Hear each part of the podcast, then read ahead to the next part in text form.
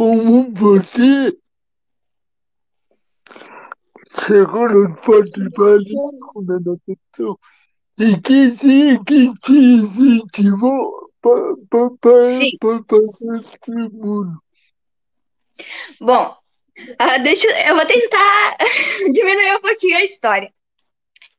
Mas eu sempre fui uma criança, uma aluna muito ativa. Continuo desde hoje, eu sou muito elétrica, muito agitada. E eu sempre gostei de praticar atividade física. Sempre também estava muito inclusa nas aulas de educação física. A minha professora nunca me deixou de lado, meus colegas também nunca me excluíram. E foi ali onde uh, eu acho que começou a plantar essa semente do esporte dentro de mim. Então, como eu sempre uh, esporte junto com os meus colegas da escola, uh, naquela época, foi em 2015, tinha os jogos, os JERCS, que era uma aqui do, do estado mesmo, era uma competição estadual, eu via os meus colegas interagindo, ah, vamos para lá, vamos para cá, e eu pedi para minha professora se eu não podia ir também, e ela topou de cara esse desafio comigo. A minha primeira competição foi por xadrez, e logo após eu já fui para o arremesso de peso. Então eu, eu iniciei a minha trajetória no esporte dentro do, do atletismo paralímpico. Eu fui a primeira recordista da competição, a primeira pessoa com deficiência, porque aquela foi a primeira edição que teve no estado para pessoas com deficiência. E aí lá eu encontrei uma mulher que se chama Fernanda. Ela foi a minha primeira técnica e foi ela que me convidou para então fazer a natação. E, e junto nessa competição tinha o meu irmão, ele mostrou uns vídeos meus para ela nadando. E foi onde surgiu tudo. A minha professora topou o desafio uh, e comecei a nadar. 15 dias depois dessa competição do, de atletismo, eu já estava dentro da natação. Aí eu fui classificada para participar das Paralimpíadas Escolares, que acontece em São Paulo. E eu tive dois meses para aprender três estilos, três nados, que eu aprendi o peito, borboleta e o crawl.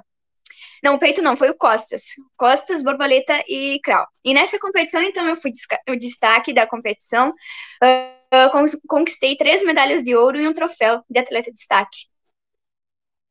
E foi onde tudo começou. Desde bem, então, então, nunca mais parei. Já começou sendo pioneira também. Isso que é bem legal. Muito legal a sua história de como você se inseriu no esporte. Obrigada. Ah, se existe alguma, ah, alguma diferença principal entre a natação convencional e a natação é, adaptada para Paralímpica? E queria que você pudesse aí dar um, uma explicação, uma explanação geral para a gente de como é que como é que funciona essa modalidade. Ok, ok. Aí, agora eu vou explicar. Então, a natação uh, é dividida em classes, a natação paralímpica. O treinamento é, é, praticamente a mesma coisa, só muda algumas especificações para cada deficiência, cada deficiência não, cada classe. E do convencional para o paralímpico, eu acho que os treinos é a mesma coisa, porque é de arrastar o corpo. é complicado, é muito forte os treinos. Mas a diferença de natação paralímpica é que a natação ela é dividida em classes, conforme a deficiência uh, da pessoa. Então, vai de S1 até S11, até S3, S14. Eu ia falar deficiências físicas, mas as deficiências físicas vai de S1 a S10. Uhum. Quanto menor é o número, maior é o grau da deficiência. Então, hoje eu me encontro na classe S3. Já fui na classe, já fui da classe S5 e S4 também, mas tipo era bem desregulado. Eu competi com mulheres que caminhavam, que eram andantes, então e tinham um braço assim gigantesco. então era é bem complicada essa situação de, de classificatória. É verdade. Uh, já o S11, S12 e S13 são as deficiências visuais, para quem tem deficiência visual, quem é cego total, quem enxerga, enxerga um pouco de luz, e quem não enxerga nada. E S14, então, é a deficiência intelectual. Uhum. Essas são as classificatórias. Ah, e eu vou falar uma coisa. Uh, tem algumas deficiências, as deficiências mais severas, digo eu, uh, que precisa de implemento para sair do bloco. Então hoje eu uso um implemento para mim poder, depois eu até vou pegar, ah, para mim poder sair do bloco, porque eu saltava do bloco, mas eu fiz treinos e vendo nesse treinamento eu via que se eu saltava do bloco, eu demorava muito para subir, sabe? Uh, assim, eu mergulhava bastante. E já se eu salto de baixo, sai muito bem o meu nado, consigo competir melhor e não é ruim, entende? Dá para fazer isso. Então hoje eu faço assim a minha competição. Eu uso um implemento, depois eu vou mostrar, em que eu seguro o meu braço, amarro no bloco e só só dá-lhe, né? Sim. Entrou na água e vai embora. É, já era. É, tá certo. Mas é interessante, acho que você conseguiu explicar de uma maneira bem resumida e bem simples para que todo mundo pudesse entender. Acho que é bem legal essa informação, né, Edinho? Consegue ver? É isso aqui. É tipo uma mangueira, ah, isso parece. você usa. Isso. isso. Usa. Aí Nossa, aqui, mas... ó, tá o selo, deixa eu achar. Não vai aparecer o selo do CPB, mas aqui tá o selinho deles, que, tipo, eles viram e autorizaram e tá tudo ok para mim competir, então eles uhum. colocam isso. É um dispositivo que me ajuda, entendeu? Aí eu seguro nessa barra aqui, tá aparecendo? Aí, uhum. ó. Não sei. Ai, meu Deus. Aqui, tá, tá seguro nessa tá barra e aqui eu amarro no bloco e só vou. Tá certo. E interessante que você precisou de uma autorização né, do CPB para usar esses dispositivos. Uhum. Eles têm que autorizar, Isso, tipo, né? Todos é, tem que autorizar. Não posso usar qualquer um ou qualquer pessoa vai usar. Não, não é bem assim. Eles precisam autorizar. Tá certo. Edinho, quer falar? Quero. Se você puder contar qual é a sua deficiência física nisso. Como? Eu não consegui entender. Qual, qual é a sua deficiência física? Tá. Então, seguinte. é uma história um pouquinho complexa. Bom, eu. Na pode verdade. Falar, pode falar. eu, na verdade. Até hoje. Pode falar, eu interrompo sempre. Não, não, não, não tenha medo.